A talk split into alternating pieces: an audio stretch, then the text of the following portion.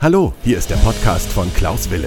Wille, der Podcast für das Familienrecht. Wo ein Wille ist, ist auch ein Weg. Herzlich willkommen. Es geht auch gleich los. So vermeiden Sie einen Rosenkrieg. Herzlich willkommen zu meiner neuen Podcast-Folge. Mein Name ist Klaus Wille und ich freue mich, dass Sie dabei sind bei diesem Podcast. Ich bin Fachanwalt für Familienrecht und wir sprechen heute über das Thema Rosenkriege. Das heißt, das ist ein Begriff, der sich mittlerweile eingebürgert hat für bestimmte Streitigkeiten und ich möchte Ihnen heute einige Tipps geben, ja, wann Sie einen Rosenkrieg befürchten müssen und wie Sie ihn unter Umständen vermeiden können. Vielleicht, bevor wir beginnen, etwas Historisches. Woher kommt der Begriff? Also jeder kennt vielleicht den Film mit Michael Douglas und Kathleen Turner und unter Regie und auch, ich glaube, der war auch selbst Schauspieler, genau der Anwalt war das, Danny DeVito der, da gab es diesen Film über eine, eine Scheidung, eine sehr tragisch verlaufende Scheidung zwischen einem Ehepaar Rose, ne, also der Ehemann und die Ehefrau waren in einem Scheidungsverfahren und das Ehepaar Oliver Rose und Barbara Rose waren hier die Protagonisten. Und der Anwalt war sozusagen an diesem Fall beteiligt und will im Grunde genommen einem anderen Mandanten deutlich machen oder veranschaulichen, wie im Grunde genommen eine schlimme Scheidung auch ablaufen kann. Und diese Scheidung von Barbara Rose und Oliver Rose sind im Grunde genommen, ja, die, die Scheidung ist sehr, sehr brutal und die Scheidung nimmt auch sehr kuriose Züge an und endet dann im Grunde genommen mit dem Tod der beiden Darsteller. Also ich meine jetzt der nicht der Darsteller, sondern von Barbara Rose und Oliver Rose. Und da gab es eben am Anfang so eine, am Ende so eine Drama, dramatische Szene. Da hat der ähm, Nochmann Oliver Rose mit dem letzten Atemzug die Hand der Frau entgegengehalten und wollte ihr sozusagen, das sah aus wie so eine Versöhnungsgeste und die Frau hat dann die ausgestreckte Hand ihres Mannes einfach weggeschlagen. Ja, das war natürlich, ist natürlich eine sehr, sehr dramatische äh, Szene gewesen und auch ein sehr dramatischer Film. Und man muss wissen, der Begriff Rosenkrieg, so heißt der Film nämlich auch, ähm, der ist jetzt mittlerweile in Deutschland ja auch angekommen. Ursprünglich war der, war der Begriff Rosenkrieg eigentlich mal aus dem, aus dem Mittelalter. Und zwar gab es in England zwei Adelshäuser, York und Lancaster, die gegeneinander gekämpft haben. Und die, war, die gehörten im Grunde genommen zu einem gemeinsamen Haus, zu einer gemeinsamen Stammeslinie. Und die beide Häuser, beide Adelshäuser beanspruchten die Königskrone in England. Und da wurden dann eben über Jahre lang, ich glaube circa 30 Jahre lang wurden Kriege untereinander geführt und der Krieg war wohl auch sehr brutal und war eben, führte eben dann auch zur Auslöschung von den männlichen Nachkommen, hm, weil beide da sehr, sehr ähm, ja, hart gegeneinander vorgegangen sind. Und es ging eben um die englische Krone. Und da die beiden Königshäuser eben eine Rose in ihrem Wappen hatten, eine weiße und eine rote Rose, war es eben so, dass sie beide, äh, dass man dann daraus den Begriff Rosenkrieg gemacht hat. Wars of Roses heißt es wohl, und wir haben das dann übernommen und dann wurde es eben in diesem Film übernommen, der Rosenkrieg. Und so ist das Ganze dann auch bekannter geworden. Ne? Der Film, der war, glaube ich, schon, der Film Rosenkrieg war aus dem Jahre 1989, ist aber immer heute noch ein sehr starkes Symbol für einen, ja, sehr dramatisch verlaufenden Krieg oder Scheidungskrieg oder wie man das auch immer nennen will. Das heißt also, wenn sich zwei oder wenn sich ein Ehepaar im Rahmen einer Trennung und Scheidung so dramatisch streiten, dann spricht man hier auch von einem Rosenkrieg. Und als Fachanwalt für Familienrecht weiß ich, dass eine Scheidung eben nicht nur rechtliche Ausmaße hat, sondern auch emotionale Herausforderungen bringt. Und deswegen ist es meines Erachtens auch ganz, ganz wichtig, dass Sie bestimmte bestimmte Regeln einhalten, um einen solchen Rosenkrieg zu vermeiden, der letztlich keinem richtig dient, sondern eher allen Beteiligten schadet. Meines Erachtens ist es in, einem, in einer Scheidung sehr, sehr wichtig ähm, für beide Beteiligten, dass sie eine offene Kommunikation führen. Das heißt, sie müssen klare Absprachen treffen und sie müssen sich auch an Absprachen halten. Und das fällt dann eben doch hin und wieder dem einen oder anderen schwer. Also ich habe Fälle gehabt, in dem hat dann ein Ex-Mann mittlerweile der Frau versprochen, die Hälfte des Kontos äh, ihr zu übertragen und dann hat er sich hinterher nicht mehr daran erinnern wollen. Und dann sind natürlich die Emotionen sehr hochgekocht oder es gingen auch Kinder. Das heißt, die Mutter wollte dem Mann die Kinder geben übers Wochenende und dann urplötzlich wurden dann neue Pläne gemacht.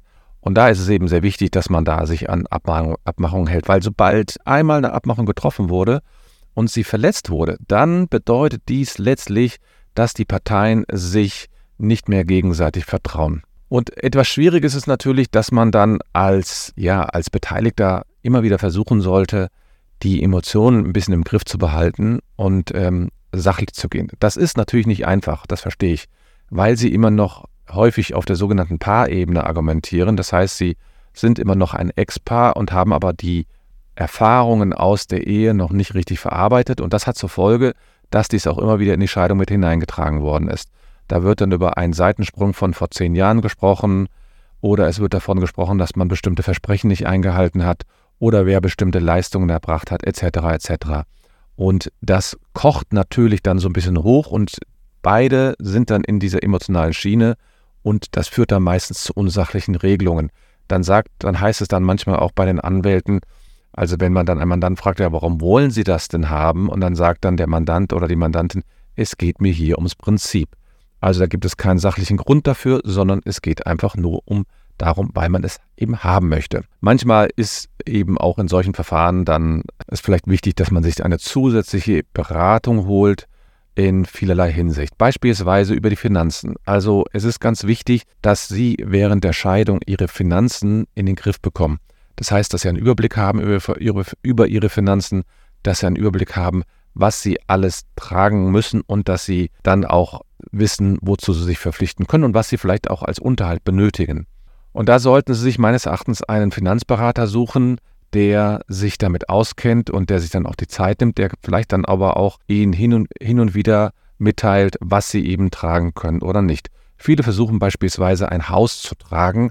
Das heißt, einer zieht aus und die andere Person möchte unbedingt das Haus halten und im Grunde genommen wissen alle Beteiligten, auch die Anwälte, auch die Richter, sehen die Zahlen und sagen, das kann diese Person niemals tragen.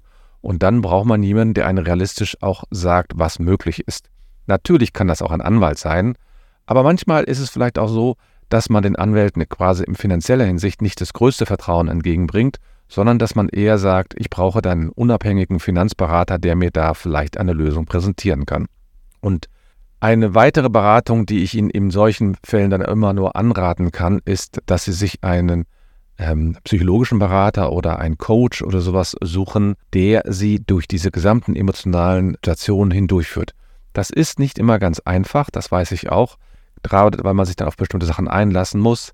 Es gibt ja auch verschiedene Möglichkeiten. Man kann beispielsweise zum psychologischen Berater gehen, man kann zu einem Psychologen gehen, Psychotherapeuten, einen ärztlichen Psychologen etc. Also es gibt da verschiedene Möglichkeiten. Ich kenne auch Mandanten, die haben eine sogenannte Familienaufstellung gemacht, also für sich persönlich. Die sind dann zu jemandem übers Wochenende gegangen und haben dann an zwei oder drei Tagen eine sogenannte, an einer sogenannten Familienaufstellung teilgenommen. Und da ist es eben ganz wichtig, dass sie für sich eine Lösung finden und dass sie überlegen, wie kommen sie aus dieser emotionalen Schiene heraus, so dass sie da auch wieder frei und ich sage mal weniger verletzt agieren können. Das braucht natürlich immer Zeit, aber es ist natürlich auch so, sie müssen dann irgendwann mal anfangen.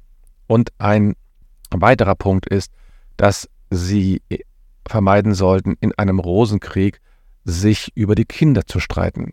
Die Kinder sollten meines Erachtens in vielen Scheidungs- und Trennungsverfahren viel mehr im Fokus stehen. Das heißt, Sie sollten überlegen, ob Sie das gemeinsame Sorgerecht beibehalten wollen. Wenn möglich, sollten beide Eltern am Leben, äh, im Leben präsent sein. Das heißt jetzt nicht nur durch das Umgangsrecht, sondern das heißt auch durch das Sorgerecht, das heißt durch die rechtliche Verantwortung. Und man sollte die Kinder eben auch nicht instrumentalisieren. Das merke ich immer wieder, dass wenn die Kinder bei dem einen Partner sind, dann wird dann über die, den Partner hergezogen und dann bei dem anderen Partner wird auch wiederum hergezogen. Und die Kinder wissen gar nicht äh, sozusagen, wo sie hinlaufen sollen und geraten dann immer in so einen gewissen Interessenkonflikt. Oder die Kinder werden dann auch für die Kommunikation missbraucht. Das heißt dann, der, der Ex-Mann sagt dann äh, den Kindern, sag deiner Mutter bitte, dass ich das so und so machen möchte. Anstatt dass die Kommunikation direkt geht, wird also eine dritte Person eingesetzt, insbesondere die Kinder, und die wissen natürlich manchmal auch nicht, wie sie das am besten dann kommunizieren sollen. Und schließlich sollten Sie auch mit Ihren Kindern offen über die äh, Situation sprechen. Die Kinder werden, da, werden es schwer haben oder sie werden ähm, zumindest eine Zeit lang brauchen, bis sie diese Scheidung und diese Trennung überwunden haben. Und da ist es natürlich wichtig, dass Sie mit den Kindern offen sprechen und vielleicht auch über ihre Gefühle sprechen, den Kindern zuhören und denen eine Möglichkeit geben. Vielleicht, je nachdem, kann es auch notwendig sein, dass man die Kinder selbst in eine psychologische Beratung schickt, um den Kindern eine Möglichkeit zu geben, unabhängig von den Eltern über ihre Gefühle zu sprechen und über ihre Beweggründe, warum sie sich vielleicht für das eine oder andere entschieden haben. Und in dem Zusammenhang möchte ich eben nochmal darauf hinweisen, dass Sie auch, egal bei wem das Kind lebt, Sie sollten dem anderen auf jeden Fall das Umgangsrecht gewähren. Und zwar gewähren in der Weise, dass Sie ihm oder ihr die Kinder zu festgelegten Zeiten geben sollten und dann zu festgelegten Zeiten auch in die, äh, in die Ferien fahren lassen sollten. Das ist wichtig für das Kind, das ist wichtig für auch für den Seelenfrieden und der meisten Rosenkriege beginnen meines Erachtens damit, dass sie die Kinder hier mit in Anführungsstriche äh, für ihre Zwecke missbrauchen und sie zum Beispiel dem Vater nicht herausgeben oder der Mutter nicht frühzeitig zurückgeben und, und, und. Das ist ganz, ganz wichtig und ich kenne eben Paare, die haben sich jahrelang gestritten und ich habe neulich ein Gespräch gehabt mit einer Mandantin, die einen äh, sehr, sehr langen Rechtsstreit hatte und ähm, ich hatte das Mandat damals beendet, weil ich den Eindruck hatte, dass, dass ich ihr da in dem Bereich nicht weiterhelfen konnte, weil sie wollte im Grunde genommen erreichen, dass, die, dass der Vater die, das Kind überhaupt nicht mehr sieht. Und da habe ich dann irgendwann gesagt, das ist rechtlich nicht richtig, das ist rechtlich nicht in Ordnung. Es gibt keinen Anhaltspunkt, dass es eine Kindeswohlgefährdung gibt. Und da habe ich das Mandat beendet und die, die ist dann zu einer äh, anderen Rechtsanwältin gegangen und hat dann hinterher gesagt, ja, ich hätte vielleicht mal auf sie hören sollen, denn ich stand in dem Verfahren, das wir geführt hatten damals, kurz davor, auch das Sorgerecht zu verlieren. Aber sie meinte auch, sie hat unwahrscheinlich viel Geld, Zeit und Nerven verloren und es war nicht gut für die Kinder, die jetzt heute noch in der psychologischen Beratung sind. Das muss nicht immer sein. Es gibt auch Kinder, die können das sehr gut irgendwann in ihr Leben integrieren, aber ich habe die Erfahrung gemacht, dass es doch nicht immer ganz einfach ist für die Kinder. Und ähm, ich hatte vorhin über Finanzen gesprochen und bei den Finanzen möchte ich vielleicht noch einen letzten Punkt hinzufügen. Und zwar der Punkt meines Erachtens, den ich hier immer wieder sehe, ist, dass Sie natürlich darauf achten sollten, wenn Sie sich trennen, dass dem anderen, der weniger Geld hat, vielleicht eine gewisse finanzielle Unterstützung zukommen lassen sollte. Weil man hatte sich jahrelang auf ein gewisses System eingestellt, also vielleicht hat die Frau weniger gearbeitet und der Mann hat dafür sehr viel mehr gearbeitet. Und dann ist es meines Erachtens schon wichtig, dass bei einer Trennung dann die fair läuft, für eine Übergangszeit die Frau oder der Mann einen Unterhalt bzw. eine Unterstützung bekommt. Da sollte man sich auch klare Regeln überlegen, wie lange das läuft, in welcher Höhe. Ich spreche jetzt nicht vom Kindesunterhalt, der muss so oder so gezahlt werden, sondern ich spreche davon, dem anderen oder Ex-Partner sozusagen zu unterstützen, wenn es möglich ist. Ich, spreche, ich meine natürlich jetzt nicht, wenn man, wenn man arbeitslos ist, dass man dann den anderen unterstützen sollte. Aber es gibt doch in einigen Beziehungen ein großes Einkommensgefälle und dabei meine ich schon, dass man hier darauf achten sollte, dass die, ja, dass, dass man sich da finanziell einigermaßen entgegenkommt. Das bedeutet jetzt natürlich nicht, dass eine Scheidung immer einfach sein muss, sondern das bedeutet natürlich nur, dass sie durch die Situation auch hindurchgehen können, ohne einen Rosenkrieg zu veranstalten und ohne sich finanziell und äh, psychologisch kaputt zu machen. Und ohne Kommunikation meine ich und ohne diese, diese Transparenz und auch das Kindeswohl im Vordergrund zu haben, wird es natürlich schwer. Und deswegen meine ich auch, dass Sie, sobald Sie in eine Trennungssituation kommen, sollten Sie nicht zögern, sich an einen Fachanwalt für Familienrecht zu wenden, der mit Ihnen eben diese konkreten Situationen durchspricht. Und wenn er ein guter Anwalt ist, würde er Ihnen auch sagen, was rechtlich möglich ist oder was rechtlich nicht möglich ist. Manchmal ist es vielleicht auch ganz sinnvoll, mal einen Schritt zurück zu machen und zu überlegen, muss ich jetzt wirklich den letzten Euro aus dem Ex-Partner oder der Ex-Partnerin rauspressen oder ist es so, dass ich vielleicht auch mal überlegen sollte, dass der andere vielleicht auch finanzielle Schwierigkeiten hat und ich mal einen Schritt zurück machen kann. Das ist aber eine Entscheidung, die muss man selbst für sich treffen. Wenn Sie sich also jetzt gerade eine professionelle Unterstützung wünschen oder suchen, dann nehmen Sie gerne Kontakt mit mir auf. Wir können gerne einen Beratungstermin vereinbaren. Und in diesem Zusammenhang möchte ich nochmal daran erinnern, wo ein Wille ist, ist auch ein Weg.